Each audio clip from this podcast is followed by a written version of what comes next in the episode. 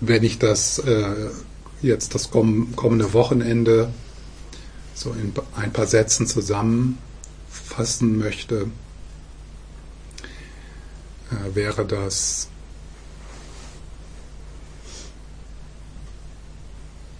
zu erforschen, wie wir durch liebevolles Gewahrsein Herzensenge aus, auflösen können, wie wir beginnen können durch liebevolles Gewahrsein Herzensenge aufzulösen oder mit der Auflösung zu beginnen, zu heilen.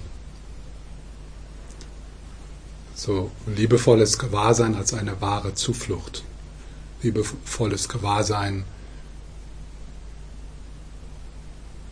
das uns dabei unterstützt, Herzensenge aufzulösen, so dass das wahre Wesen der ursprünglichen Freude erfahrbar wird.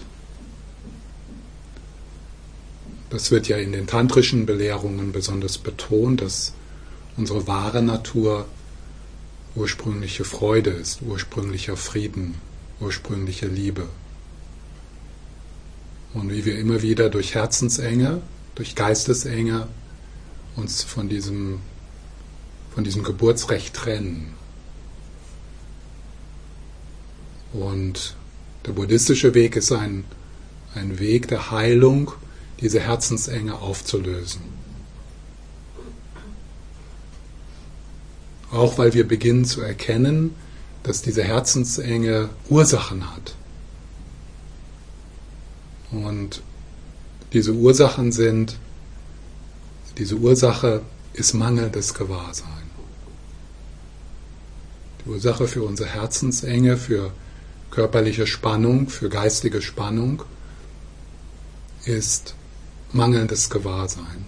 Und dieses mangelnde Gewahrsein führt dazu, dass wir diesen Moment verzerren, dass wir verwirrt sind. Und diese Verwirrung, diese Verzerrung, die wir erzeugen durch Projektion. Wir lassen uns also durch unsere eigenen Projektionen ins Boxhorn jagen und verengen uns dann. Das ist ein Fehler. Das heißt also, die Herzensenge basiert auf, basiert auf etwas, was wir, was wir durchschauen können. Etwas, was wir letztendlich vollkommen auflösen können.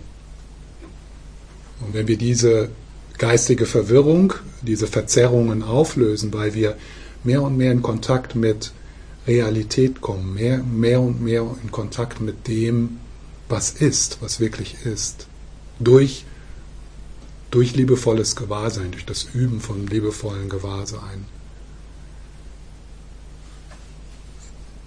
Wenn wir dann diese Verzerrung auflösen, kommt unsere wahre Natur zum Vorschein, kommt die wahre Natur des Universums zum Vorschein. Deine wahre Natur und die wahre Natur des Universums ist dasselbe.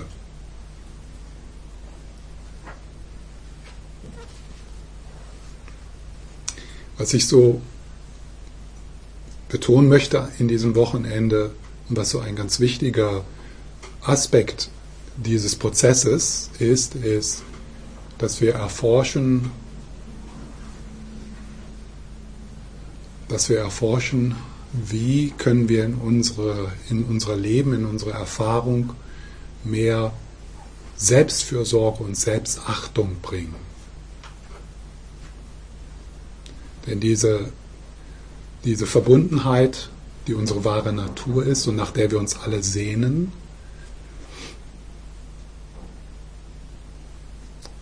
muss wirklich basieren darauf, dass wir diesen Heilungsprozess mit uns selbst beginnen. Und das ist schon jetzt die Mutra dazu. Ja. Also die Mutra des, also bevor wir die Mutra des Gebens ja, oder so, die verschiedenen Mutra des Gebens machen, müssen wir tatsächlich erstmal diese Mutra der Selbstfürsorge machen. Der Selbstheilung. Nur alles, äh, alles, ähm, alles, äh, was in diese Richtung geht, in der Mutra der Großzügigkeit, das nicht basiert auf Selbstfürsorge, ist kräfteverzehrend. Weil das nicht aus der Fülle kommt, nicht aus der Realität kommt, sondern aus kräfteverzehrendem Festhalten und Verteidigen. Oder aus kräfteverzehrenden Zurückhaben wollen.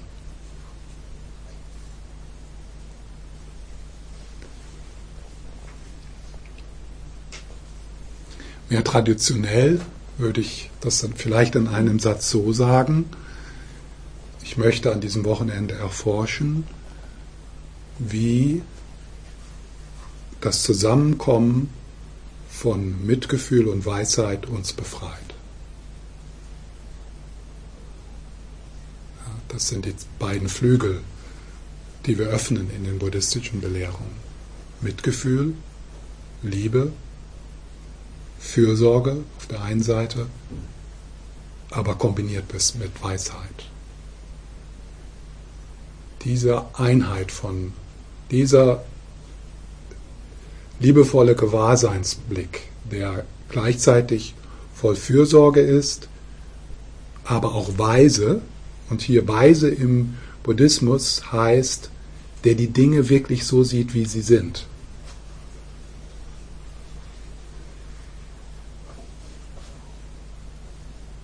Denn viel, was wir so Mitgefühl nennen, so im Alltag oder Liebe nennen, ist eigentlich, ist, hat vielleicht gar nicht so viel mit dem zu tun, was im Buddhismus Liebe und Mitgefühl genannt wird. Denn Liebe und Mitgefühl äh, im Buddhismus ist, muss immer und ist immer auch getragen und begleitet und geschützt und durchstrahlt von Weisheit. Die Weisheit, die die Dinge sieht so wie sie sind. Die Weisheit, die durch deine eigenen Projektion hindurchschaut.